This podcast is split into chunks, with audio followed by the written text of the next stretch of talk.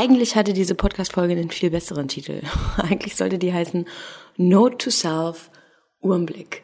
Zurück zum Moment. Und dann habe ich gedacht, ja, gut, weiß aber auch irgendwie keiner, was passiert. Und Note to Self, ich baue eine Cabin in Südafrika, leitet dann doch schon ein bisschen direkter darauf hin, was hier passiert.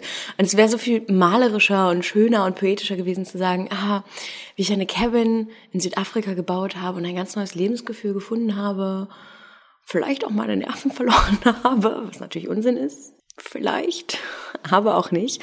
Ich glaube, es ist normal, die Nerven zu verlieren. Ich glaube, es ist normal, manchmal an den Rande des Wahnsinns zu gelangen und Angst zu bekommen, dann keine Angst mehr zu haben und nur noch hysterisch zu lachen. Für einige Tage vielleicht auch. Für eine gewisse Dauer. Wenn du den Traum verwirklichst. Und genau das ist es, worüber ich heute sprechen möchte, was ich erzählen möchte. Genau das ist Urmblick. Das ist diese Cabin für mich. Das ist ein riesiger Traum, der da in Erfüllung geht. Das ist nicht einfach nur so ein Bauprojekt, so hey, komm, ich stelle jetzt irgendwie mal eine Cabin ins Naturschutzgebiet von Südafrika, sondern für mich ist das ein Versuch, einen Ort zu schaffen, an dem die einzelnen Momente wieder zählen. Ein Platz, an dem du dich entschleunigen kannst. Ein Platz, an dem du die digitale Verbindung einfach mal abbrichst und wieder zurück zu dir findest. Und dieses Gefühl, dieses Zurück zu sich finden, dieses sich zurückverbinden zum Moment, präsent zu sein in den Momenten. Ich glaube, das ist was, das wir alle versuchen, das uns manchmal gelingt. Und wenn uns das gelingt, meistens ja auf einer Reise, meistens auf einem Getaway, meistens, wenn wir einfach weg von allem sind, wenn wir alles hinter uns lassen, das ist so schön. Das ist nicht berauschend. Ich will das nicht berauschend nennen, weil berauschend ist schon wieder irgendwas, was auf uns eindonnert. Das ist so unaufdringlich, aber zu 100 Prozent zufrieden. Und vor allem ist es kein Funkengefühl. Das ist nicht einfach nur eine Sekunde lang die absolute Euphorie, sondern das ist was, das legt sich so fast schon warm um dich herum und es bleibt. Und immer wenn ich dieses Gefühl selbst hatte, dann wollte ich das unbedingt festhalten, dann wollte ich das unbedingt konservieren. Und ich versuchte es mit meinen Fotos, ich versuchte es mit meinen Reisegeschichten, ich versuchte es mit meinen Worten schon seit Jahren. Und jetzt versuche ich das allererste Mal, einen Platz zu erschaffen, einen Ort zu bauen, an dem hoffentlich auch andere genau das wieder oder überhaupt fühlen können. Das ist der Grundgedanke von Urmblick und das ist der Start für die heutige Podcast-Folge.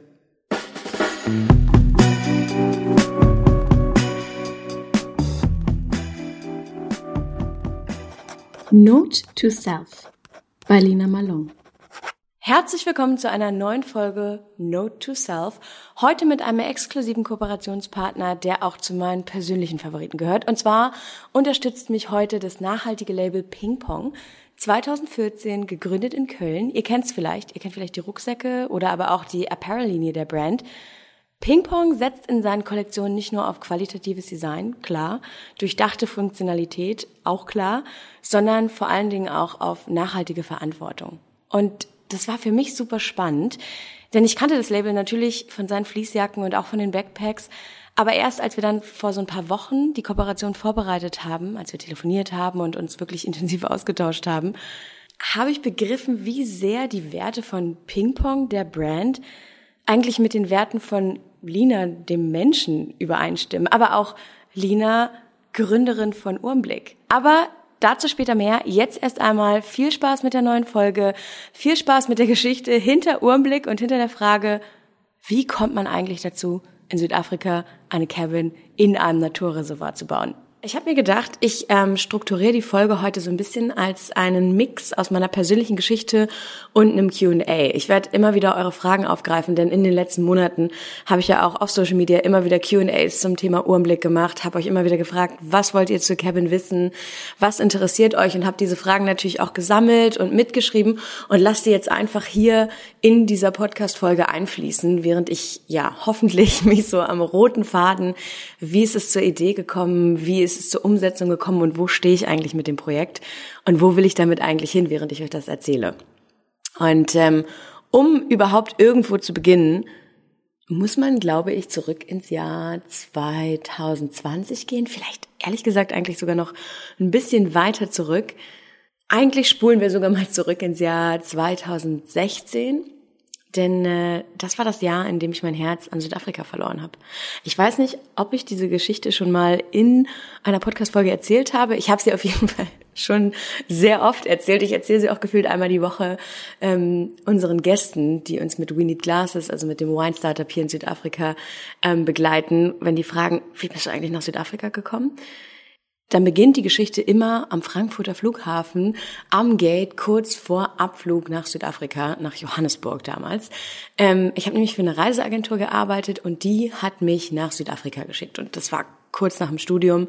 Das äh, hat nicht wirklich viel Geld gebracht, aber hey, du durftest quasi for free reisen, großartige Orte sehen, durftest Fotos machen, durftest schreiben. Ich durfte quasi alles tun, was ich sowieso liebe und ähm, wurde dafür auch noch an ganz besondere Orte auf der ganzen Welt gebracht.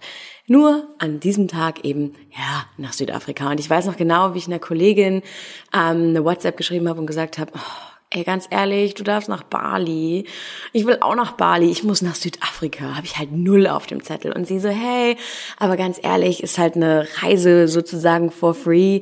Ähm, ist doch total geil. Und ich so, ja, auf jeden Fall. Aber wenn ich es mir aussuchen könnte, dann wäre es auf jeden Fall nicht Südafrika. Weiß ich nicht. Verbinde ich jetzt gar nichts mit. Hatte ich auch nicht auf meiner Bucketlist.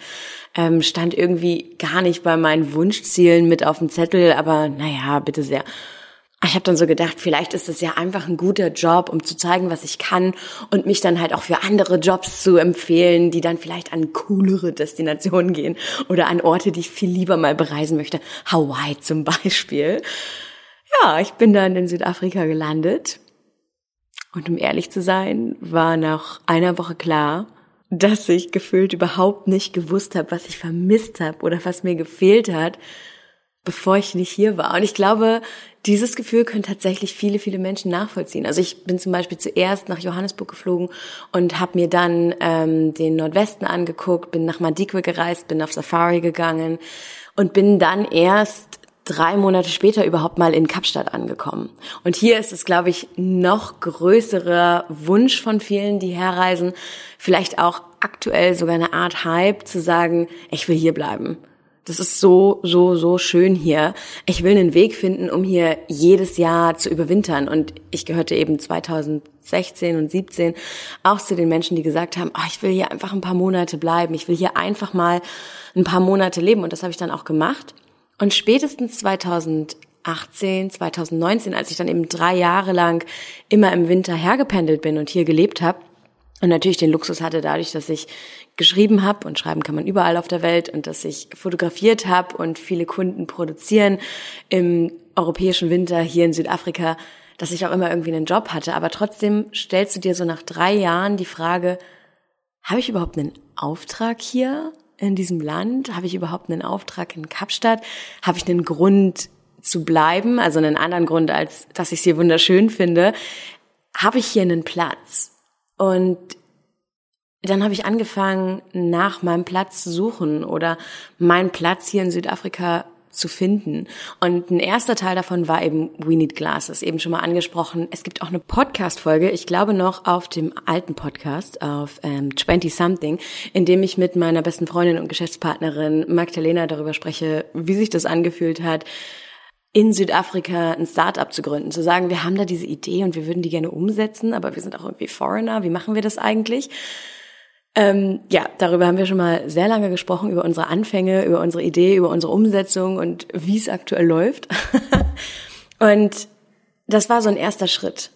Ein erster Schritt, um zu gucken, funktioniert das? Kann ich mir eigentlich vorstellen, hier mehr zu machen? Kann ich mir vorstellen, hier zu bleiben? Und wenn ja, wie kann mein Alltag aussehen, wie kann meine Karriere aussehen, wie können meine persönlichen Träume sich verwirklichen. Und der größte Traum war eigentlich immer, neben dem Schreiben, neben der Fotografie, die Hospitality, der Tourismus und diese neue Idee von einem authentischeren, ehrlicheren und vor allen Dingen auch einem bewussteren Tourismus mitzugestalten. Ich bin als Reisefotografin, als Reisejournalistin jetzt einfach zehn Jahre oder fast zehn Jahre gereist und ich habe so viele Destinationen, so viele Hotels, so viele Lodges, so viele Zimmer gesehen. Ich habe so viele Experiences mitmachen dürfen. Ich hatte das große Privileg, in so viele verschiedene Länder und vor allen Dingen auch weg vom Mainstream zu reisen und wirklich zu erleben, was kann Tourismus eigentlich, wenn er authentisch ist? Was bedeutet es eigentlich wieder zu reisen? Was bedeutet es auch für dich selbst, für deinen Horizont wieder zu entdecken oder eben auch wieder zu reflektieren? Und was kann authentischer Tourismus eigentlich auch in Sachen Konservation leisten? Und gerade in Südafrika habe ich so, so viel darüber gelernt und so viel mitgenommen und in mir ist immer, immer mehr dieser Wunsch gewachsen, einen Teil dazu beizutragen. Nur wusste ich eben lange Zeit nicht so richtig wie. Klar, als Reisefotografin, gerade auch als jemand mit einer kleineren oder größeren oder überhaupt einer Reichweite, hast du die Möglichkeit, Geschichten zu erzählen, die andere vielleicht sonst so gar nicht sehen würden oder gar nicht bemerken würden oder überhaupt nicht hinschauen würden. Und das hat mich auch eine sehr lange Zeit sehr glücklich gemacht, immer wieder zu sagen, ich suche nach den echten Momenten, ich suche nach den echten Geschichten und ich fotografiere sie und ich erzähle davon und ich bringe die mit in die virtuelle Welt und dementsprechend hoffentlich zu anderen Menschen, die dann eben auch zuschauen, hinschauen, das miterleben und danach vielleicht auch erleben wollen. Aber trotzdem war da immer der Wunsch zu sagen, mm, ich möchte es nicht nur abbilden, ich möchte nicht nur das, was andere kreiert haben, erleben und dann wiederum erlebbar machen durch meine Fotos oder durch meine ähm, Stories. Ich möchte selber auch was kreieren, ich möchte selber auch was erschaffen. Und dann bin ich da wirklich so auf der Idee über Jahre tatsächlich ähm, immer wieder quasi drauf herumgestolpert, habe irgendwie Pläne gemacht, habe schon so erste Investoren gefunden, die Lust auf eine Sache hatten, die ich mir ausgedacht habe, habe dann aber wieder gemerkt, nee, irgendwie ist es das noch nicht und habe mir aber auch ganz bewusst Zeit gelassen und immer gedacht, wenn die richtige Idee und der richtige Ort und der richtige Zeitpunkt kommt, dann werde ich es wissen und dann werde ich auch bereit sein, das Risiko einzugehen. Und dann werde ich auch springen und dann werde ich es auch wollen und nicht mehr zögern. Und ähm, am Ende hat's eine Pandemie gebraucht, damit der richtige Moment wachsen oder in mir heranreifen oder sich eben zeigen kann. Und die Geschichte, glaube ich, kennen tatsächlich schon sehr, sehr viele. Darum halte ich die sehr kurz. Ich bin im ersten Lockdown im April 2020 hier in Südafrika mit ähm, meinem Freund Chris der damals noch gar nicht mein Freund war, auf die Farm seiner Eltern ähm, gefahren. Das heißt, wir haben drei Wochen Lockdown im Norden Südafrikas in Pumalanga in der Nähe von Mir verbracht. Und wir sind dort in das Bootshaus seiner Familie direkt an einem See gezogen. Es gab dort keinen Strom, das heißt, wir haben ausschließlich mit Gas gekocht.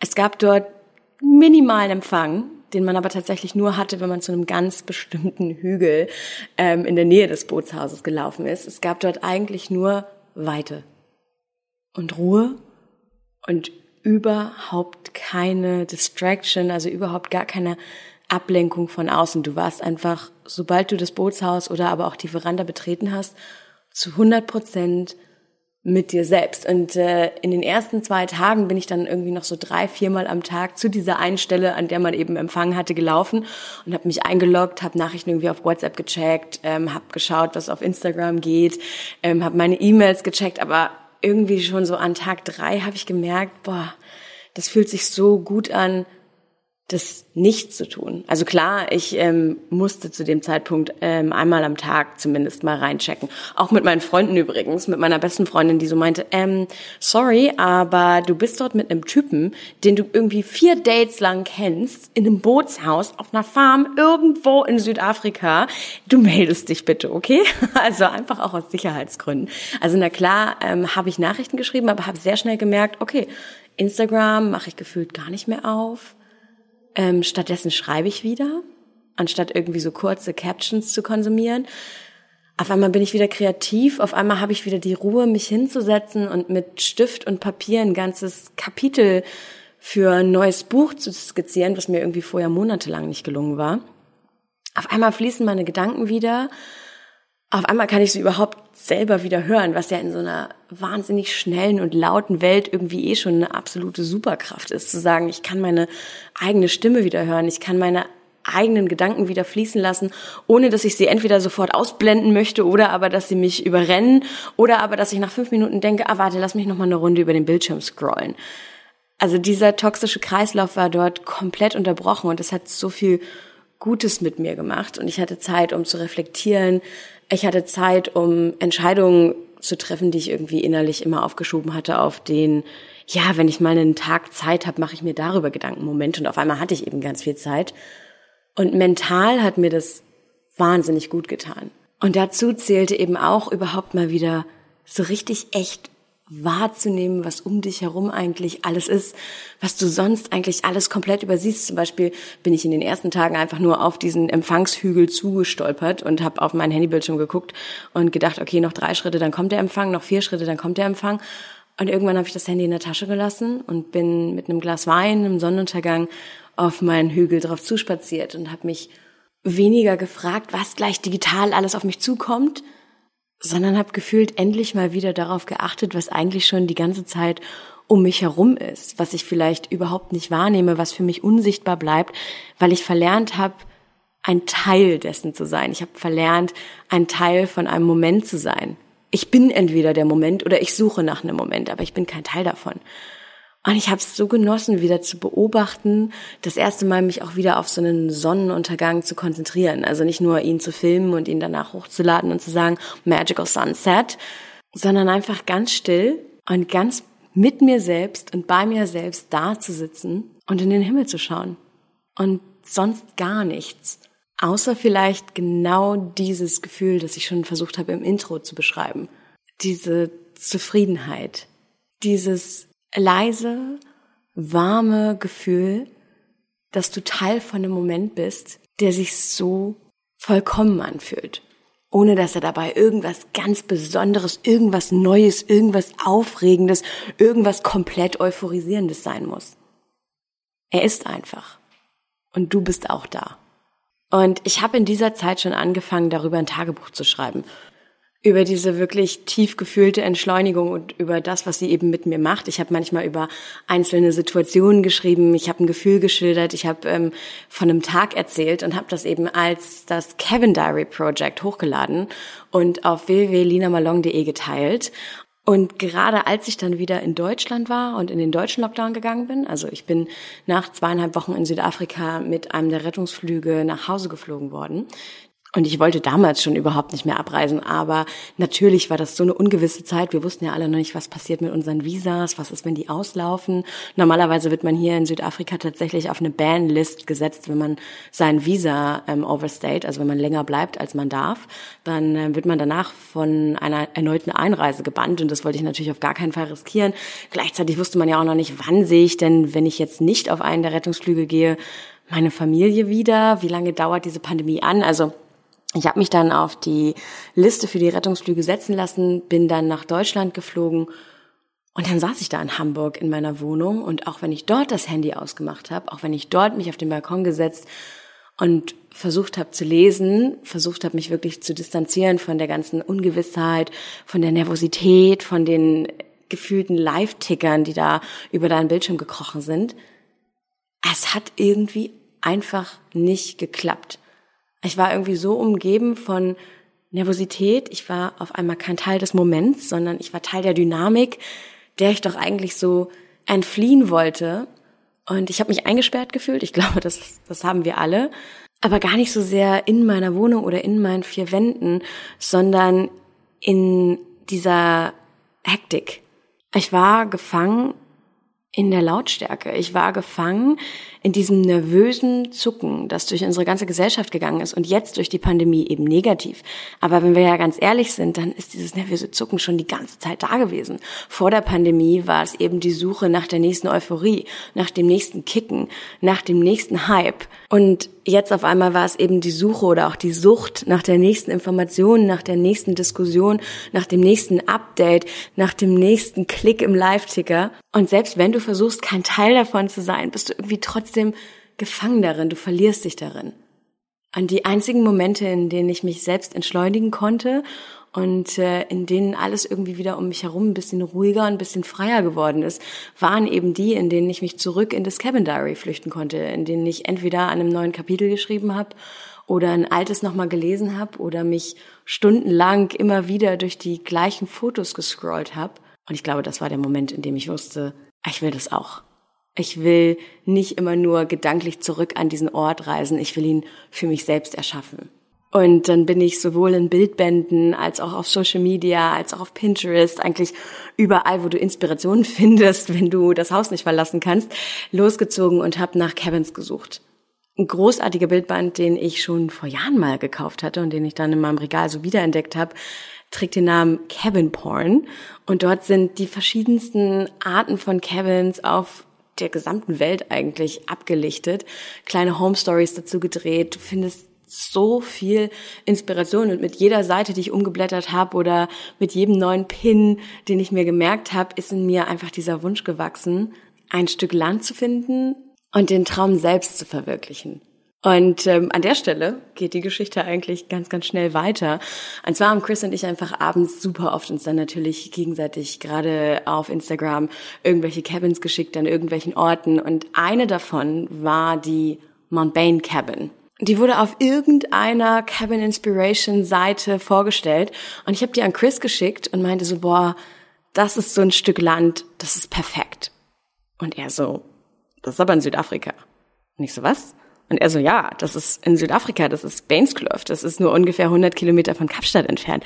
Und ich so, what? Ich habe damit gerechnet, dass das irgendwo in den USA vielleicht ist, ähm, dass das irgendwo in einem Nationalpark ist, der zehntausende Kilometer von mir entfernt liegt. Ich meine, okay, ähm, Kapstadt lag zu dem Zeitpunkt auch zehntausende Kilometer von mir entfernt, aber dann ja doch gar nicht so weit weg. Und ich so, was, wie, hä? Und er so, ja, klick mal auf den Geotag, dann, dann siehst du, wo das ist. Und dann habe ich mich durch weitere Bilder von diesem Naturreservoir geklickt und habe gedacht, what are the odds? Das ist das schönste Stück Land, das ist so ein großartiger Blick. Das ist eigentlich alles das, was du wollen kannst, wenn du eine Cabin baust. Und es ist auch noch in Südafrika. Ich habe es in dem Moment selber nicht glauben können, was das Schicksal mir da irgendwie zugespielt hat. Denn wie gesagt, für mich war dieses Stück Land vollkommen unerreichbar. Und das ist dann zumindest auch noch für ein paar Wochen, kleiner Spoiler, geblieben. Denn natürlich habe ich dann sofort angefangen, nach Plots, also sprich nach einem Stück Land in diesem Naturreservat zu suchen, aber habe relativ schnell festgestellt, nee, da kommst du nicht ran, das ist alles, das ist alles verkauft. Und dann bin ich zu spät. Ähm, die haben halt mega, mega Glück gehabt und dann habe ich der Kevin trotzdem, der Mount Bain Kevin trotzdem auf Instagram gefolgt und habe mich jeden einzelnen Morgen gefreut, wenn die ein neues Video oder ein neues Foto hochgeladen haben und habe immer gedacht, boah, irgendwann will ich auch so ein perfektes Stück Land finden, so genau die richtige Lage, weit genug weg von der Stadt, aber auf der anderen Seite noch nah genug dran, dass sie erreichbar ist, in einem wunder, wunderschönen Panorama, so eingebettet zwischen den Bergen einfach Ruhe und Geborgenheit und gleichzeitig Freiheit ausstrahlen, so wo findest du das? Ich war eigentlich vom ersten Moment an obsessed mit Mount Bain, mit dem ganzen Reservoir, aber es musste eben eine Inspiration bleiben. Ich wusste eben, ich finde da kein Stück Land, ähm, ich muss mich nach was anderem umschauen, vielleicht finde ich was Vergleichbares. Und das war dann irgendwie so für einige Wochen mal eine Tagesaufgabe mich auf Property 24 rumzutreiben, nach freien Stücken Land im Western Cape zu suchen und immer wieder zu denken, ja, ist schon schön, aber ist noch nicht das, was ich will. Ich finde vielleicht irgendwann noch mal was Besseres. Aber je länger ich eben gesucht habe und noch nicht das passende Stück Land gefunden habe, desto mehr Gedanken habe ich mir trotzdem schon über die Cabin gemacht, die ich dann irgendwann mal dort bauen will. Ich wusste quasi noch nicht wie, und wo, aber ich wusste, dass ich das wollte. Und der Traum hat sich einfach immer und immer und immer mehr in meinem Kopf geschärft. Ich habe halt wirklich nur noch auf dieses Quäntchen Glück. Also auf diesen einen kleinen Funken, der manchmal so ganz unerwartet von außen kommt und das alles startet, auf den habe ich so ein bisschen gewartet. Und ey, ich weiß noch genau, dass das ein Donnerstagabend war. Ich lag im Bett, ich war schon irgendwie fast eingeschlafen und ich höre noch so ein Ping von meinem WhatsApp und denk mir so, ja, vielleicht ist es Maggie oder vielleicht ist es auch Chris. Ich guck noch mal drauf und ähm, es war Chris und er hatte mir eine Anzeige gesendet von Private Property. Das war eine Seite, die ich mir bis dato noch gar nicht so angeschaut hatte. Ähm, also ein südafrikanisches Portal vergleichbar mit Immobilien Scout. Und er meinte so, sag mal, das hier, dieses Stück Land, das ist doch aber Mount Bain, oder? Und ich so, hä? Und er so, ja, guck mal, das ist doch genau da, wo die Mount Bain Cabin steht. Das ist doch genau der gleiche View, das ist auch genau die gleiche Location, wenn du es dir mal auf Google Maps anguckst. Und die Anzeige ist erst vor ein paar Stunden online gegangen. Und ich denke mir so, nee, das, das kann nicht sein, das kann nicht sein. Ähm, schau mir diese Anzeige an und warte eigentlich die ganze Zeit, dass es sich irgendwie als ein Scam entpuppt oder als irgendeine alte Anzeige, die einfach nur wieder neu nach oben gespult wurde. Hab die ganze Zeit irgendwie danach gesucht, dass das ein Fehler sein muss, dass ich so viel Glück doch gar nicht haben kann, aber es stellte sich heraus, nein.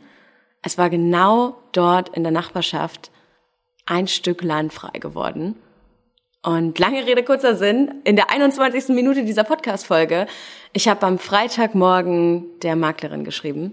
Am Samstagvormittag ist Chris nach Mount Bain gefahren ähm, und hat sich das Stück Land angeguckt. Es waren verschiedene Plots, die dort frei geworden sind.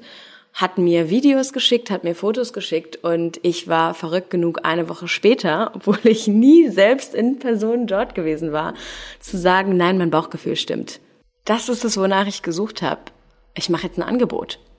Und was soll ich sagen? Zwei Wochen später waren ich und der Eigentümer uns einig. Und die Maklerin hat einen Kaufvertrag aufgesetzt. Der musste dann natürlich auf meiner Seite noch geprüft werden. Der ging noch ein paar Mal hin und her.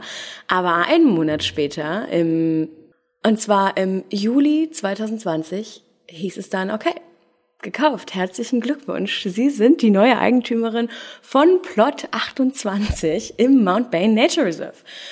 Und eine Frage, die natürlich auf Instagram immer wieder kam, war, geht das so einfach? Kann man so einfach quasi als Foreigner in Südafrika ein Stück Land kaufen?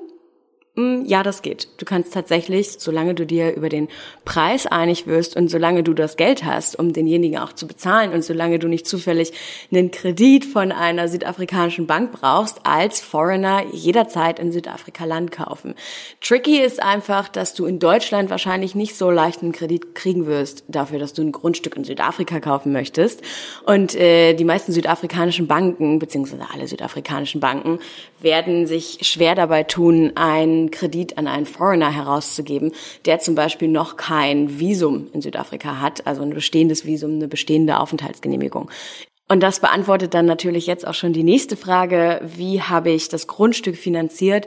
Ich habe das Grundstück mit Eigenkapital gekauft. Das heißt, das Geld war da, das Geld war eigentlich gespart, um in ein ganz anderes Projekt zu investieren, das dann aber aufgrund von Covid und auch hier wieder so ein bisschen Fügung des Schicksals niemals realisiert wurde und nicht entstanden ist. Und dann war das Geld da und dann war die Opportunity da, dann war das Grundstück da, dann war die Möglichkeit da, ein Angebot zu machen. Und dann habe ich auf mein Bauchgefühl gehört und habe gesagt, okay, ich mache das Angebot und wenn es angenommen wird, dann ja, werde ich das Geld in dieses Grundstück investieren.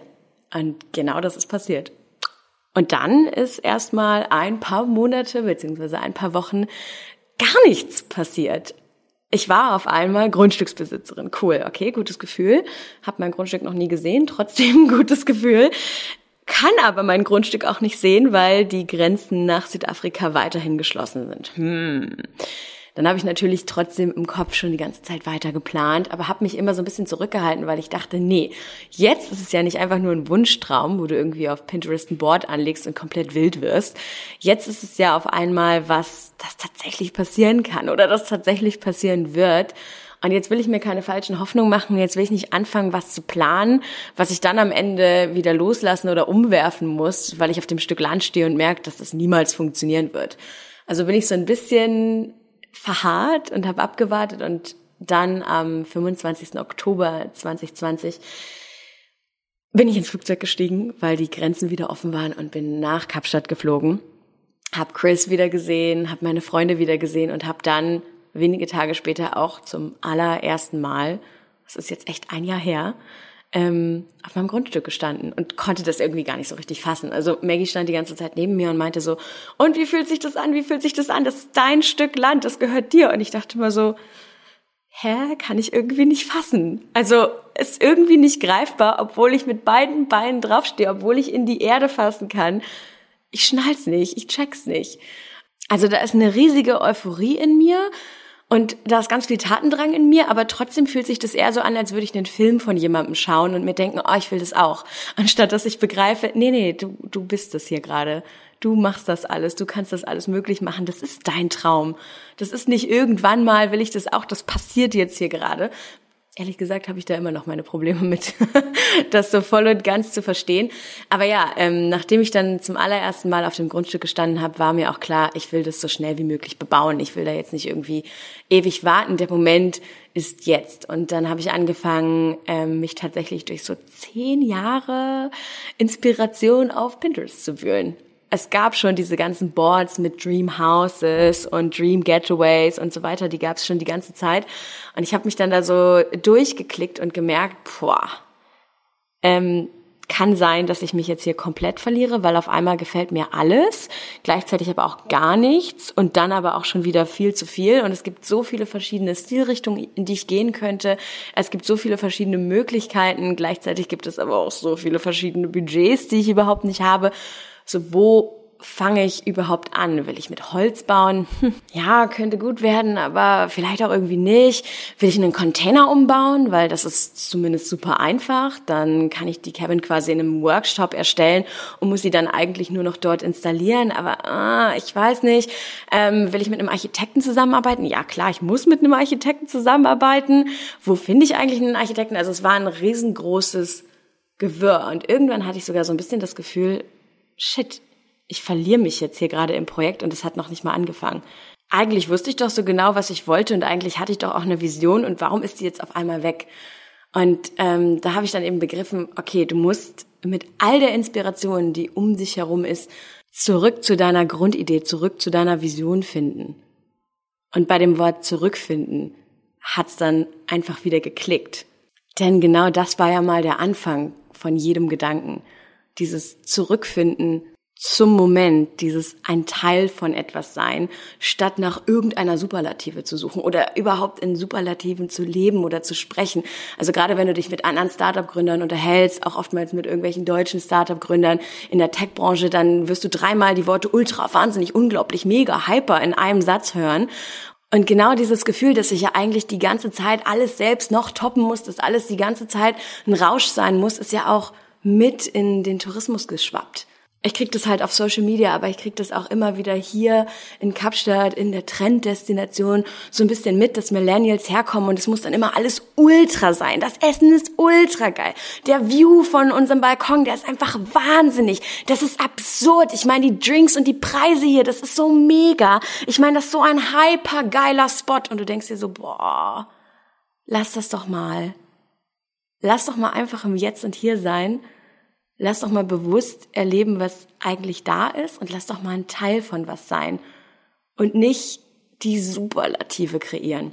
Und genau in dem Moment, als das dann auch wieder so in meinem Kopf war, wusste ich auf einmal, wohin ich mit dem Design will und dass das Design eben überhaupt nichts Besonderes beweisen muss oder sich beweisen muss oder irgendwas zur Schau stellen oder nochmal ganz besonders unterstreichen muss, sondern dass es ein Teil sein soll von einem Ort, der in sich selbst schon längst vollkommen ist.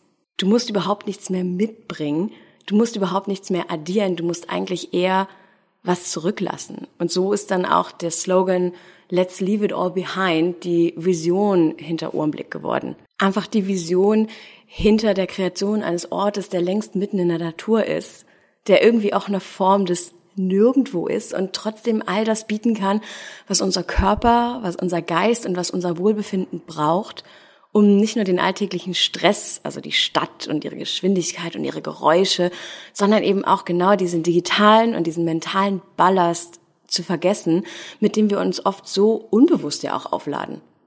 Und Urmblick, dieses Wort, das ich jetzt hier schon die ganze Zeit sage, das ist Afrikaans und das bedeutet Moment oder besser gesagt Augenblick, Sekunde im Jetzt oder eben auch pures minimalistisches Sein. Und gerade im Anfang vom Designprozess haben Magdalena und Chris und ich, also wir drei, haben super oft zusammengesessen und diskutiert und uns auch immer wieder die Frage gestellt, wie können wir denn diesen Gedanken in die Ästhetik übersetzen? Also wie können wir ein Hideaway kreieren, das es schafft, uns nicht nur körperlich, sondern auch mental zu verlangsamen. Wie erschaffen wir einen Ort, der es uns ermöglicht, uns zurückzuverbinden? Nicht nur zu unseren eigenen Gedanken, nicht nur zu uns selbst, sondern vor allem auch zur Natur, zu dem, was schon längst da ist, zu dem, was uns umgibt, zu dem, was uns ja auch gemacht hat, zu dem, wo wir herkommen.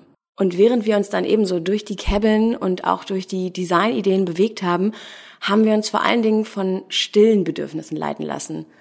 Von zum Beispiel dem Bedürfnis nach mentaler als auch körperlicher Entlastung, dem Bedürfnis nach Weite, dem Bedürfnis nach Raum, nach gefühltem Komfort, der sich so ganz natürlich ergibt. Und jedes Mal, wenn wir ähm, eine neue Idee hatten oder wenn wir über ein neues Material oder über die Ausstattung von einem Raum gesprochen haben, haben wir uns immer wieder gefragt, brauche ich das oder lenkt mich das ab?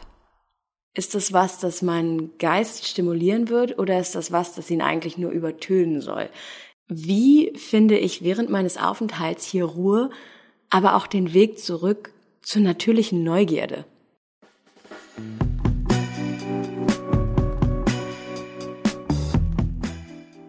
Gerade wenn wir hier bei diesem Thema Rückverbindung zur Natur sind, so das Wiederentdecken der eigenen leisen Gedanken, Balance zwischen dem, was wir konsumieren, dem, was wir wirklich brauchen, dem, was wir uns wünschen, dem, was uns glücklich macht, sprechen, dann ist es eigentlich der perfekte Moment, um den Partner dieser Podcast-Folge, nämlich Ping Pong, mit ins Boot zu holen.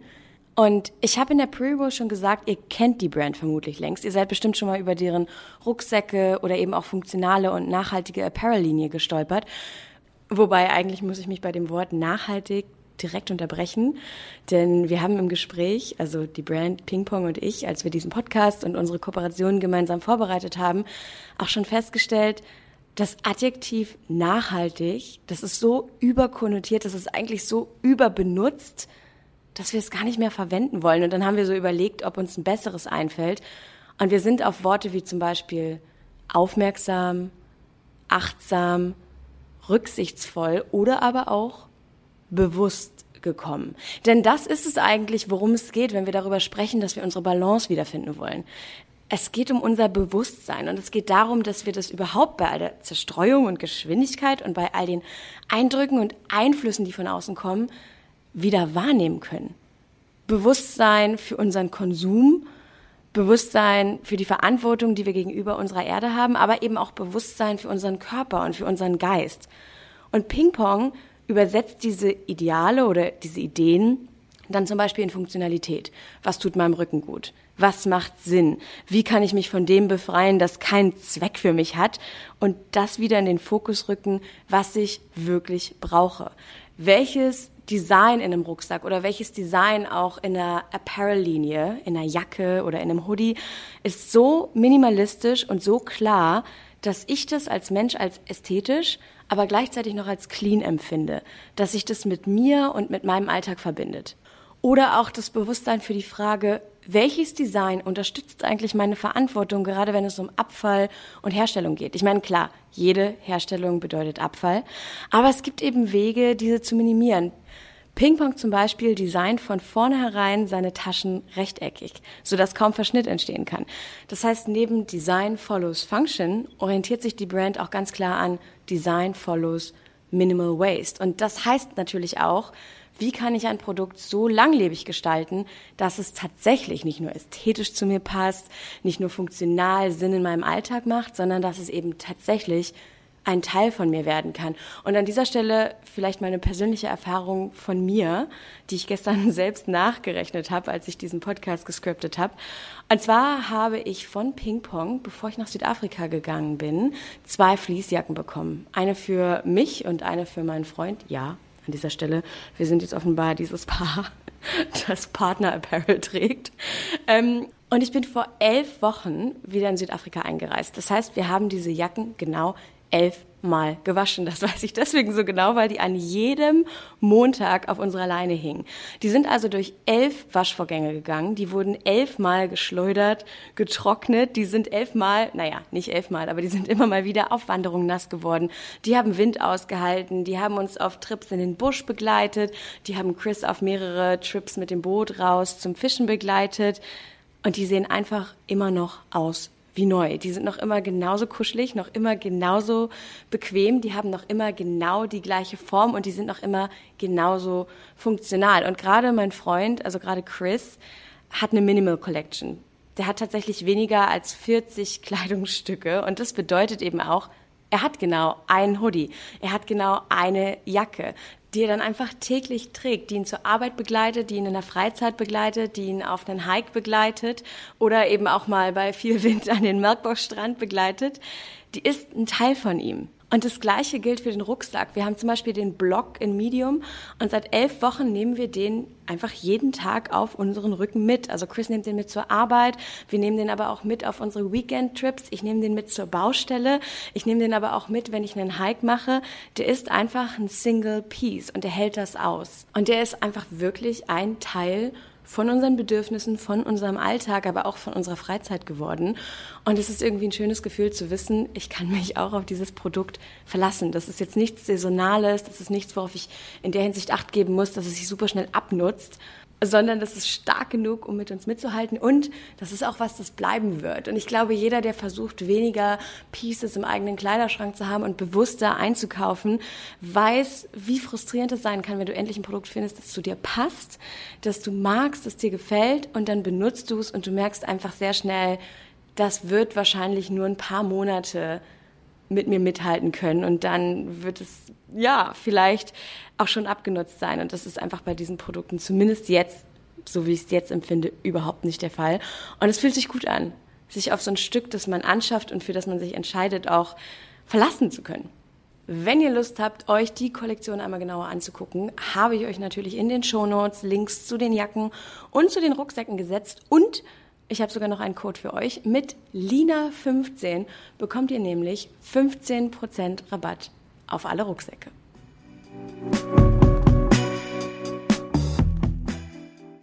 Zurück zu Urmblick, zurück zu den Designideen. Ihr könnt euch vorstellen, bei allem, was ich gerade auch schon so angeteasert habe, haben wir natürlich gesagt, wir wollen mit möglichst vielen natürlichen Materialien arbeiten. Wir wollen möglichst indigenous arbeiten. Das heißt, wir wollen hier nicht irgendwelches Holz aus Bali einschiffen. Wir wollen nicht irgendwelche Sachen importieren. Wir brauchen keine Schüko-Fenster aus Deutschland.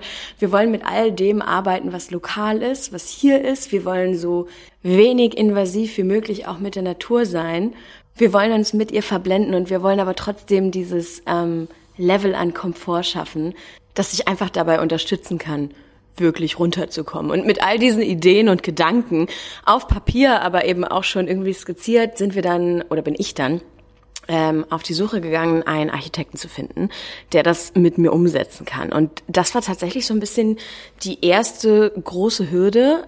Ich habe nämlich niemanden gefunden, der zu mir gepasst hat oder der meine Sprache gesprochen hat. Also das meine ich jetzt nicht im Sinne von Englisch oder Deutsch, sondern Designsprache. Ich habe einfach niemanden gefunden, der genau so, wie ich es mir erdacht habe, dieses Projekt mit mir umsetzen wollte. Und nach jedem Gespräch mit jedem weiteren Architekten war es eigentlich eher so ein, nee, das funktioniert nicht und das geht nicht und da müsst ihr umdenken und da müsst ihr noch mal ran. Und ich hatte eben das Gefühl, dass da jemand mein Konzept zerfetzt und das war dann aber auch die erste richtige Reibung so zwischen Chris und mir. Denn bis dahin haben wir quasi so zusammen an Ohrenblick gearbeitet und haben so zusammen Ideen ausgearbeitet und es war ja alles möglich. Denn es war ja noch nichts in der Realität unmöglich. Also solange du einfach nur an einem Konzept arbeitest und es dir quasi ausdenkst, macht es ja Spaß. Aber mit jeder Hürde und mit jedem Nein und mit jedem So können wir das auf gar keinen Fall bauen, sind die Spannung zwischen uns angestiegen, denn Chris ist so der Typ, der dann sofort sagt, okay, und was ist die Alternative? Und ich bin eher der Typ, der dann sagt, okay, und wie können wir es doch machen? Also du sagst jetzt, das geht nicht, aber wie kriegen wir es hin, dass es doch geht? Und ähm, jedes Mal, wenn Chris dann gesagt hat, ja, aber dann lass doch mal umdenken, habe ich gesagt, ey, kannst du vielleicht mal irgendwie für eine Idee einstehen und nicht alle 30 Sekunden einknicken? Und er hat dann eben gesagt, kannst du mal bitte nicht so stur sein? Kannst du mal versuchen, irgendwie trotzdem du eine bestimmte Vision von deinem Bau hast, dich auch auf andere Ideen einzulassen? Und wir haben uns sehr aneinander gerieben. Und er hat dann eben irgendwann gesagt, weißt du was? Urmblick ist deine Vision. Urmblick ist deine Idee und ich bin für dich da. Aber ich kann kein Teil davon sein. Wir sind so frisch zusammen. Wir daten uns noch nicht mal ein Jahr und ich habe das Gefühl, wir könnten uns in diesem Projekt hier echt verlieren. Also du musst jetzt für dich entscheiden, traust du dir das ganz allein zu, kriegst du das allein hin? Denn ich habe das Gefühl, ich traue das unserer Beziehung noch nicht zu, sowas gemeinsam zu entscheiden. Vielleicht haben wir auch einfach viel zu unterschiedliche Geschmäcker, viel zu unterschiedliche Ansichten. Und ich habe dann eben gedacht, äh, ja, weil wie oft willst du eigentlich noch skandinavisches Design vorschlagen und wie oft willst du noch hören, dass ich einfach, sorry an jeden da draußen, der Scandic Design liebt, ich hasse dieses helle Holz, ich hasse diese ewigen geometrischen Formen, ich hasse diesen erzwungenen Minimalismus, so, na, ich wollte das alles viel, viel organischer angehen. Und Chris wollte es irgendwie viel, viel glatter angehen. Und dann haben wir einfach gemerkt, nee, ähm, kreativ passt es gerade im Moment auch nicht so zusammen. Also von Anfang an war klar, dass das Grundstück mir gehört und es war auch von Anfang an klar, dass die Cabin, die dann da am Ende draufsteht, mir gehört. Aber bis zu einem gewissen Punkt habe ich eben gedacht, dass wir sie zusammen entwerfen und dass wir auch gemeinsam durch den Bau gehen. und dass wir sie gemeinsam fertigstellen. Und dann kam eben der Moment, an dem wir beide entschieden haben, das muss mein Projekt sein. Ich kann ihn immer um Rat fragen, ich kann ihn immer um seine Meinung fragen, aber ich muss das allein auf die Beine stellen. Ich muss mir einen Architekten suchen, ich muss mir einen ähm, Contractor suchen und ähm, ja, ich ziehe das jetzt quasi allein durch. Und dann war das so ein paar Wochen komisch. Dann habe ich mich tatsächlich gefragt, boah, schaffe ich das? So ganz allein. Und dann hat mir Maggie den Kopf gewaschen und meinte so, entschuldige mal bitte. Aber du datest den Typen jetzt wie lange? Ja, mit Lockdown inklusive so ein Dreivierteljahr. Aber wie lange bist du schon auf dich allein gestellt? Wie viel hast du in der Zeit schon geschafft? Exakt. Und äh, mit dem Rückenwind bin ich dann abermals auf Social Media zurückgekehrt und habe tatsächlich einfach mal auf Instagram gefragt, kennt jemand in Südafrika einen guten Architekten oder eine gute Architektin, denn ich bin hier so ein bisschen verloren. Und ich finde einfach niemanden, der zu mir passt. Und innerhalb von fünf Minuten meldete sich eine alte Bekannte bei mir und ich dachte so, hä? Was denn los? Warum bin ich denn da von Anfang an nicht drauf gekommen? Manchmal hat man ja echt so ein Brett vor dem Kopf.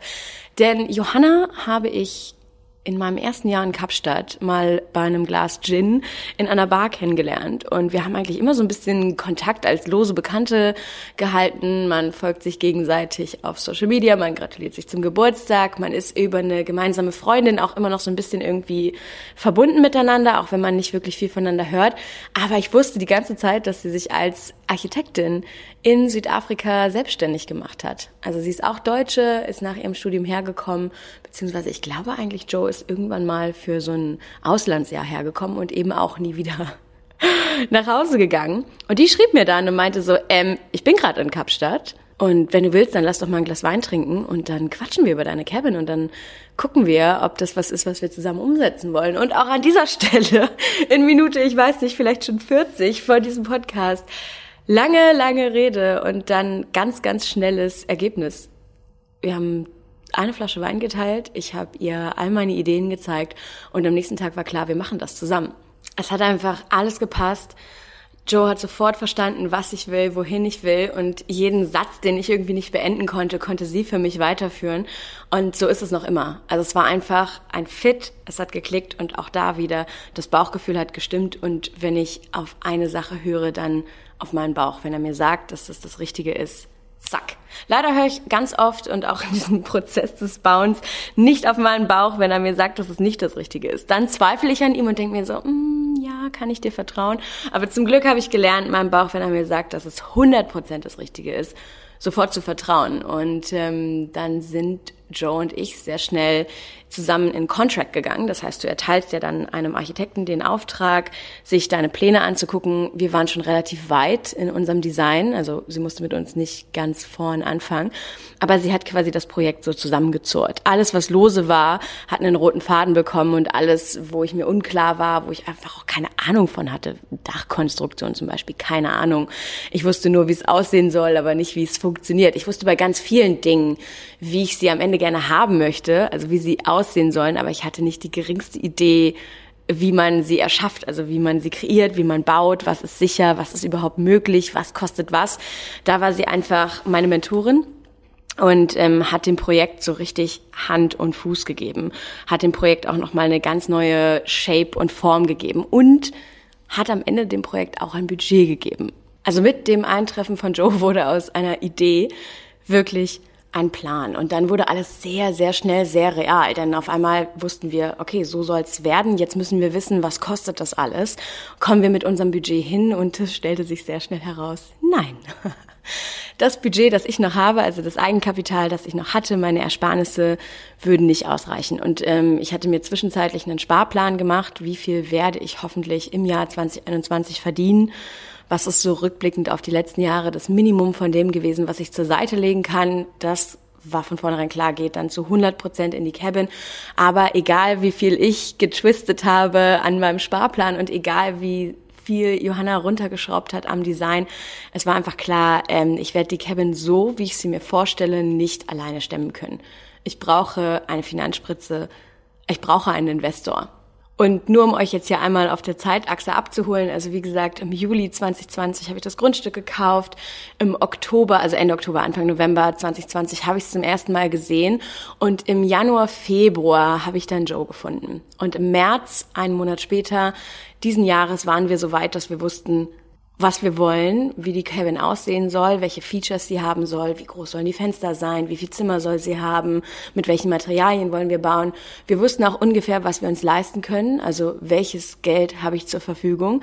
Und wir waren eben jetzt dabei, nach jemandem zu suchen, der das auch für uns bauen könnte, also nach einem Bauleiter, der dann ja eben auch sagt, so Leute, das könnt ihr euch leisten und das kostet es wirklich. Und das ist aber auch der Moment, in dem du dann sagen musst, hm, entweder gehen wir jetzt zurück in den Designprozess und planen das Ding nochmal komplett um oder wir müssen uns was einfallen lassen. Und auch da war es wieder so, dass Chris, wenn ich mit ihm zu Hause drüber gesprochen habe, immer gesagt hat, ja, aber dann, dann denk doch mal auf dem Design rum, dann denk an eine Alternative. Und ich habe sofort gesagt, nein, nein, Mann, ich will das genau so. Ich muss jetzt einen Weg finden, um das möglich zu machen. Das ist vielleicht wirklich unser größter Unterschied, dass ich sehr, sehr, sehr doll an meinen Idealen und Ideen festhalte und dann sage, nein, dann gehe ich lieber above and beyond und muss es irgendwie möglich machen, als dass ich jetzt schon aufgebe.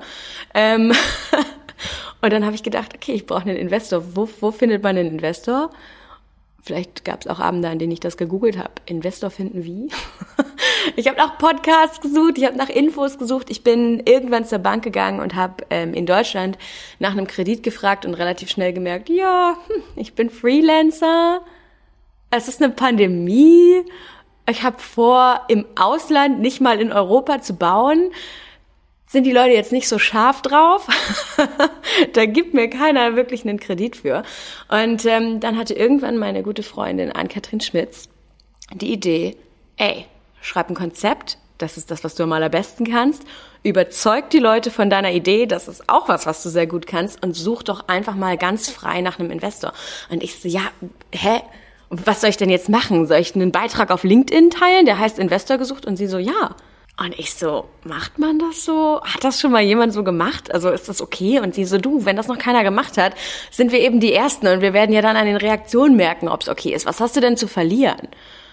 Und dann habe ich mich hingesetzt und habe ein 30-seitiges Exposé geschrieben. Also ein komplettes Konzept runtergeschrieben. Was ist Urumblick? Wie soll es aussehen? Ähm, wie stelle ich mir das vor? Johanna hat dann die Pläne addiert, hat Renders addiert, also sprich ähm, Visionen auf Photoshop erstellte Visionen davon, wie dieser Baum mal aussehen wird. Und dann habe ich es auf LinkedIn geteilt. Und habe quasi gesagt, jeder, der wirklich ernsthaftes Interesse hat, also jeder, der sich vorstellen kann, in sowas zu investieren, kann mir schreiben, kriegt dann das Passwort für die ähm, Präsentation von mir und dann, ja, können wir uns ja irgendwie mal zu einem Zoom-Meeting treffen oder zu einem Kaffee treffen, wenn möglich, und uns drüber unterhalten. Und dann vergingen so die ersten 24 Stunden, in der sich schon echt einige, also mehr als eine Handvoll Interessenten gemeldet hatten. Und dann kam der großartige Tom Ilbruck auf den Plan. Den kennt ihr vielleicht von Global Tactics. Mit dem hatte ich schon immer mal so lose Kontakt über so ein paar Projektideen. Und dann hat er meinen Aufruf, Investor gesucht, für eine Cabin in Südafrika bei meiner Freundin Ann-Kathrin, die den Beitrag geteilt hatte, auf LinkedIn gesehen und hat ihr geschrieben und gesagt, ey, ich finde das richtig geil, stell mal bitte den Kontakt zu Lina her. Und dann haben Tom und ich telefoniert und ich äh, habe ihn quasi so Seite für Seite ganz langsam durch meine Präsentation nochmal durch das Konzept geführt und habe dann so gedacht, ja, oh Gott, er sagt gar nichts, mal gucken, ob er anbeißt, mal gucken, ob es ihn überhaupt interessiert. Also ich habe in diesem Prozess übrigens einen Investor finden auch immer wieder gemerkt, weil ich habe natürlich meine Präsentation auch anderen Freunden gezeigt, ähm, Bekannten aus verschiedenen Branchen mal gezeigt und gesagt, ah, schau mal drüber, findest du, das ist ein guter Pitch? Und dann gab es so viel Feedback und ich hatte immer das Gefühl, es ist nie perfekt. Und dann habe ich irgendwann geschnallt, nee, einen Investor zu suchen und etwas zu pitchen ist genauso wie daten. Und damit habe ich ja Erfahrung. Du kannst noch so ein perfektes Date sein. Du kannst noch so sehr dafür kämpfen, dass wirklich jeder Moment passt. Du kannst auf dem Papier wirklich so das 1A-Match für den anderen sein, aber entweder es funkt oder es funkt nicht. Und wenn es funkt, dann äh, kann das Date auch hier und da mal haken, dann kannst du auch mal das Falsche sagen, dann kannst du dich zum völlig falschen Zeitpunkt melden oder auch mal richtig was verkacken. Aber das Interesse ist da. Und ähm, genauso ist es für mich auch mit dem Investment gewesen. Das Bauchgefühl musste stimmen und der Funke musste da sein. Und als ich meinen sehr langen Monolog beendet hatte, hat Tom einfach nur gesagt, ähm, Lina, ich will das machen. Ich will dein Investor sein. Ich finde das geil. Lass das mal machen. Und ich war vollkommen überrumpelt davon und habe abermals auf meinen Bauch gehört und habe gesagt, ja, ja, Tom, lass das machen. Hand drauf. Und so ist Tom mein Investor geworden und hat dann 20 Prozent der Firmenanteile an Ohrenblick erworben und mich gebackt und dafür gesorgt, dass ich danach Johanna anrufen und sagen konnte, grünes Licht. Zwei Schlafzimmer, freistehende Badewanne, Woodfire Jacuzzi, riesengroße Veranda, kleine Bibliothek, mitten im Naturreservoir. Wir machen das. Lass uns loslegen. Klingt zu schön, um wahr zu sein, oder? Klingt, als wäre danach alles einfach auch nur noch gelaufen, weil der Plan stand ja, das Geld war da. Was für Probleme kann man denn jetzt noch haben? Eine Menge.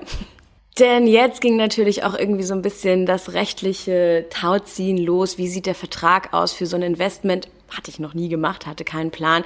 Wie setzt man den auf? Was ist fair? Ähm, was fühlt sich gut an? Was muss unbedingt festgehalten werden?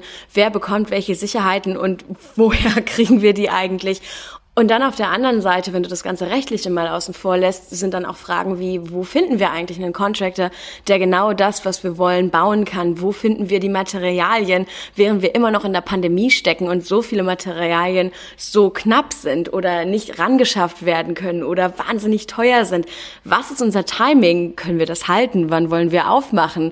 Ähm, wo kriegen wir unsere Baugenehmigung her? Was fehlt uns dafür noch? Wer kann uns Steine in den Weg legen und warum würde er das tun?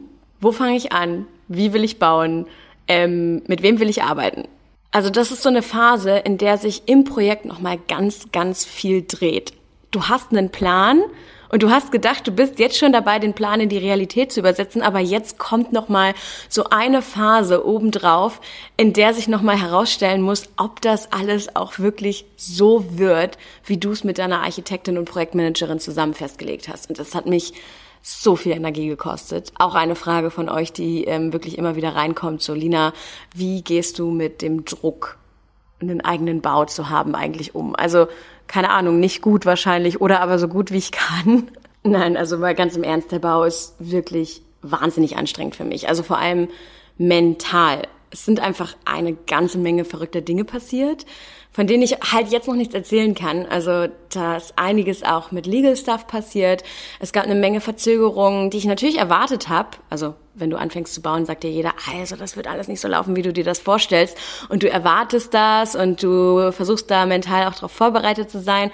Und dann passiert aber irgendwie nichts und alles läuft gut. Und dann auf einmal läuft es aber doch nicht mehr gut. Und dann ist es irgendwie doch wieder eine Überraschung, die doch noch eingetroffen ist. Ähm, und das hat es irgendwie am Ende, ganz oft mussten wir sehr lange abwarten, ganz oft haben sich Entscheidungen verzögert. Und das hat zu so einem so schleichenden Prozess gemacht dass ich irgendwie die ganze Zeit unter Strom stand, aber auch immer gedacht habe, ey, es soll jetzt losgehen, es soll sich jetzt was entwickeln, ich will jetzt anfangen und dann mussten wir aber noch mal eine Runde mit dem Contractor drehen, weil zum Beispiel dann irgendwie eine Struktur noch nicht gepasst hat oder aber wir haben auf der Baustelle dann gemerkt, oh, wir müssen da statisch noch mal was ändern. Das heißt aber auch, dass sich der Endpreis wieder ändert, das heißt, dass sich das Timing wieder verändert. Also es waren ganz viele Loops quasi. Das war nicht so, wie sich das jetzt vielleicht hier im Podcast angehört hat. Okay, sie hatte das Stück Land, sie hatte die Idee, dann hat sie eine ähm, Architektin gefunden, dann hatten sie einen Plan, dann haben sie einen Investor gefunden, dann haben sie einen Bauleiter gefunden und dann ging endlich alles los. Also nach jeder großen Hürde habe ich gedacht, yes, und jetzt geht's los. Und dann hieß es aber, ja, einmal noch mal ganz kurz, wir müssen noch mal hier einmal ranfahren und hier noch mal einen Umweg drehen. Und ähm, das ist für jemanden wie mich, der super gerne Nägel mit Köpfen macht. Also ich bin sehr schnell darin, Entscheidungen zu treffen. Halt einfach manchmal wahnsinnig nervig gewesen. Aber ich sehe das Projekt wirklich weiterhin als eine richtig, richtig positive Wachstumsphase in meinem Leben und ich lerne, und das ist keine leere Phrase jetzt hier, an jedem Tag so viel. Auch über mich und auch über das, was eine Führungsqualität ausmacht, über Entscheidungen. Also zu bauen ist einfach ein aufreibender Prozess. Aber trotzdem habe ich das Gefühl, ich habe so viel positiven Input auch für meine anderen Projekte da rausgezogen. Das ist ein blödes Beispiel, aber es passieren halt auf einem Bau auch einfach mal Fehler und die Fehler sind dann gravierend. Also wenn jemand eine Wand zu hoch zieht, dann muss sie halt wieder runtergeschnitten werden oder wenn irgendjemand dort drei Zentimeter zu knapp baut, dann passen auf einmal die Möbel nicht mehr rein, die du aber genau auf diese Maße anfertigen wolltest und dann kann das sehr schnell sehr nervenaufreibend werden und dann geht es natürlich ganz oft darum, wer hat denn daran jetzt Schuld? Und ähm, früher in anderen Projekten, auch gerade so in digitalen Projekten, wo, oh mein Gott, alles auch am Ende wirklich nur eine Insta-Story oder ein Foto oder eine kurzweilige Kampagne ist, geht was schief und dann geht es manchmal stundenlang in Meetings darum, wer das jetzt verkackt hat und wer hat Schuld und oh mein Gott, wer muss die Verantwortung übernehmen. Und wenn du baust, kannst du das natürlich auch machen, aber Fakt ist, es ist jetzt so. Und ähm, auch wenn wir den Schuldigen finden, können wir es nicht mehr rückgängig machen und wir brauchen jetzt eine Lösung.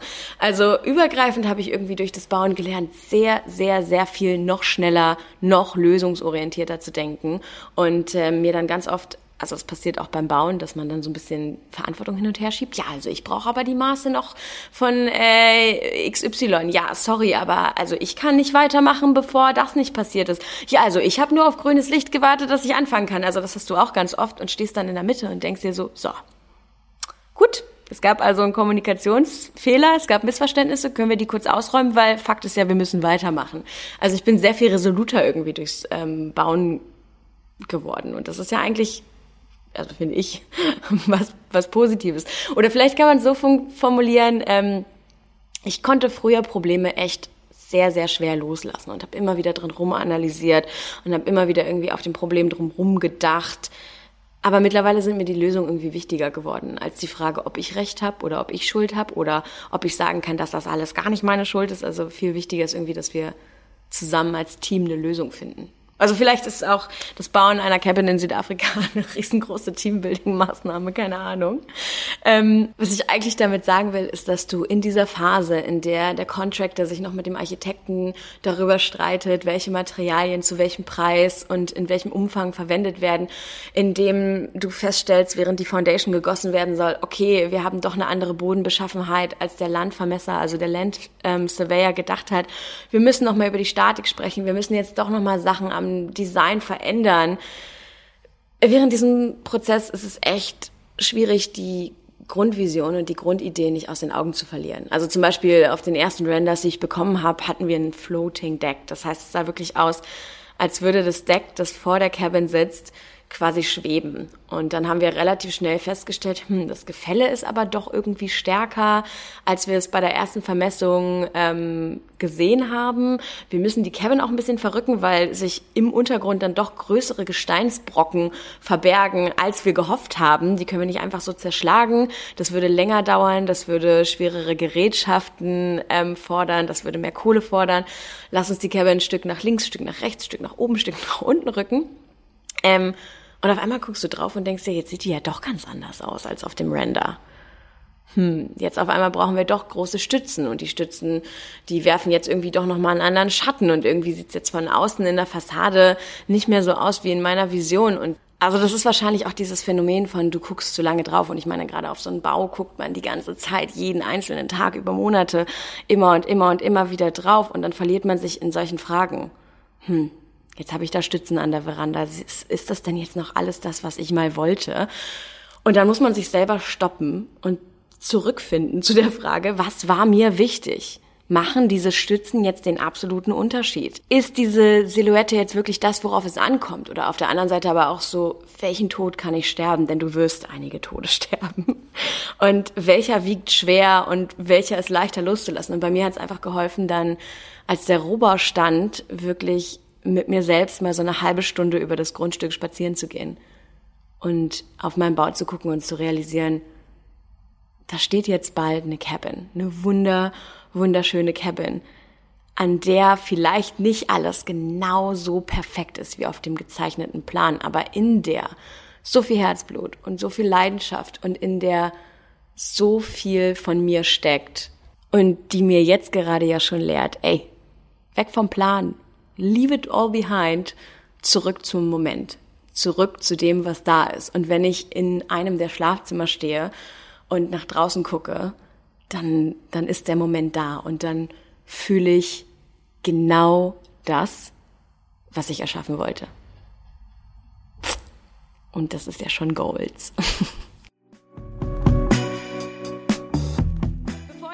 diese Podcast-Folge jetzt abrappe, eigentlich sollte das eine halbe Stunde werden, das ist mal wieder eskaliert, gibt es noch eine Runde Burning Questions. Ihr durftet mir auf Instagram Fragen zur Cabin stellen, die ich jetzt einfach hier so hoffentlich sehr flüssig, sehr schnell, kurz und knackig, ne, ist meine USP, ähm, einfach einmal für euch beantworte.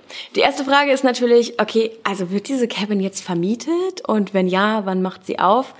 Yep. Ich baue mir da kein Haus nur für mich selbst hin, sondern die Idee war schon immer, ich möchte das, was ich da baue, ich möchte diese Cabin, ich möchte Urmblick teilen und hoffentlich ab dem 15. Januar eröffnen wir Urmblick und empfangen die ersten Gäste. Und ihr könnt auf Instagram at Cabin schon mal so einen kleinen Eindruck bekommen. Und wenn ihr mir, also at Lina Malong, auf Instagram folgt, dann kriegt ihr auch immer wieder Updates mit. Ich bin im Moment zum Beispiel mindestens einmal in der Woche auf der Baustelle und teile dann neue Videos, Status-Updates und Fotos von ähm, Uhrenblick mit euch. Die nächste Frage, was ist jetzt im Moment die größte Herausforderung am Bau? Hm, das Timing. Jetzt geht's ans Eingemachte und jetzt wird's wirklich eng und jetzt ähm, zerrinnen einem die Finger, äh, die Tage irgendwie zwischen den Fingern. Also jetzt ha, steigt der Druck auf jeden Fall rechtzeitig fertig zu werden, ist gerade die größte Herausforderung. Frage Nummer drei. Wie viel Anteil hat dein Freund, also Chris, an der Cabin? Finanziell, wie gesagt, gar kein. das ist mein Projekt und ich habe es ja eben schon gesagt, irgendwann habe ich einfach die Entscheidung getroffen oder wir mussten die Entscheidung treffen, dass es mehr Sinn macht, dass ich das alleine durchziehe. Und ähm, Chris hat gerade am Anfang super viele Designideen mit reingegeben und im Verlaufe, als wir die Cabin geplant haben und dann auch die Innenausstattung geplant haben, ist er auch wieder mit eingestiegen. Er ist nämlich jetzt derjenige, der die Möbel für die Cabin entwirft. Das heißt, fast alle Möbelstücke, die es am Ende in der Cabin gibt, sind hier in Südafrika hergestellt, sind lokal hergestellt und kommen aus seiner Feder, also sprich aus seinem Bleistift, sind seine Idee. Wir haben ganz viel darüber gesprochen, wie sollen die Möbel aussehen, ähm, wie sollen sie sich anfühlen welchen Sinn und welchen Zweck sollen sie erfüllen und wie soll die Ästhetik sein. Und ähm, dann hat er einen Design-Pitch gemacht. Und ich fand alle seine Stücke, die er quasi aus meinem Input übersetzt hat und zu Möbeln gemacht hat, großartig. Und Johanna fand es auch großartig. Und dann hat es wieder gepasst. Und dann hatte ich auch das Gefühl, dass er so richtig seinen Platz im Projekt gefunden hat und dass dieser Platz irgendwie auch die ganze Zeit für ihn frei war. Und jetzt müssen wir die Möbel auch nur noch, auch wieder hier die Herausforderung, rechtzeitig fertigstellen. Und die Idee für später ist tatsächlich zu sagen, wir haben dann eine Uhrenblick Collection. Das heißt, wenn es hier jemanden gibt, der sagt, ich will genau diesen Stuhl oder ich will genau diesen Tisch oder ähm, I don't know, ich will genau diese Bank haben, dann können wir die on demand auch fertigen. Also so eine kleine Capsule Collection zu haben von der Cabin, das ist der Traum. Frage Nummer vier. Was sind die Main Features der Cabin und welcher ist dein Lieblingsraum? Ich glaube, das Main Feature ist tatsächlich die Natur drumherum und der Blick dahin. Also wir haben die ganze Zeit versucht, dass du, egal wo du in der Cabin stehst, egal wie du dich in ihr bewegst, du bist immer mit der Natur verbunden. Entweder siehst du sie oder du fühlst sie oder du schmeckst sie oder du riechst sie. Ähm, und ich glaube, die Weite und der View und der Blick und das, was dich umgibt, das ist eigentlich das Main Feature. Aber gleichzeitig haben wir natürlich einen Wood-Fired Hot Tub. Das heißt, du ähm, kannst abends nach dem Sonnenuntergang noch draußen sitzen in einem Hot Tub und ein Glas Wein trinken und dabei den Sonnenuntergang anschauen. Das ist auf jeden Fall ein Main Feature. Ich glaube auch, dass die voll ausgestattete Küche Spaß machen wird, weil man eben wirklich sich Zeit nehmen kann und sagen kann, okay, wir ähm, kochen mit Freunden. Es gibt zwei Schlafzimmer, das heißt, man kann zu viert ein wirklich schönes langes Wochenende auch in der Cabin verbringen. Ich glaube, für viele wird die freistehende Badewanne, ähm, die vor einer großen Fensterfront steht, die man dann auch aufschieben kann, auch ein Main-Feature sein. Dass man tatsächlich nachts baden und den Sternenhimmel sehen kann. Für mich ist, glaube ich, aber auch eines der Main-Features die Reading Nook. Wir haben nämlich ähm, eine kleine Bibliothek reingenestet in eines der Schlafzimmer. Und das heißt, du kannst dich komplett zurückziehen, kannst auch da wieder die Fensterfronten aufschieben und kannst in deiner eigenen kleinen Bibliothek mitten in der Natur sitzen und lesen und dich von ein paar anderen Gedanken auf Papier inspirieren lassen. Ich glaube, das ist tatsächlich einer meiner Lieblingsorte.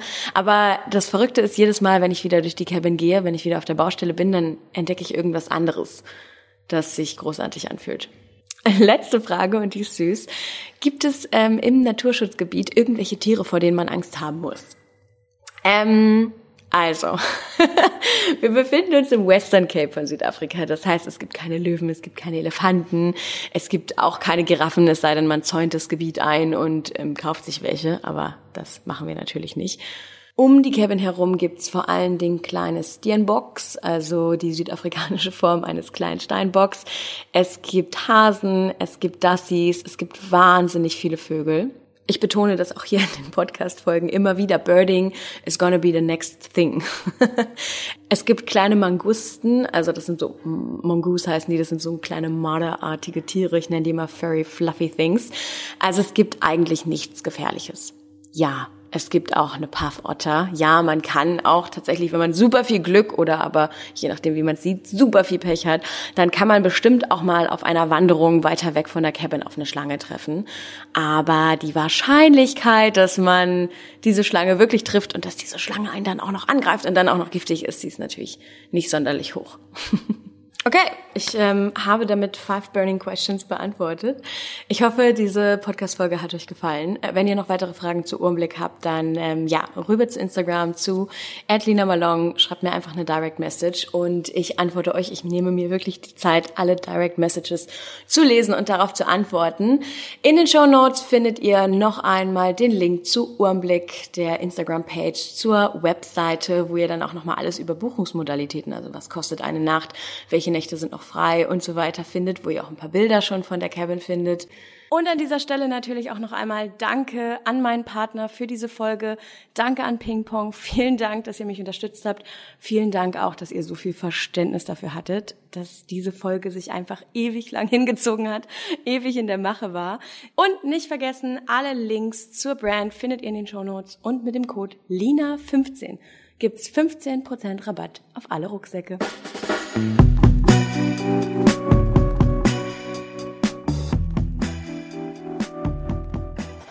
Note to Self bei Lina Malone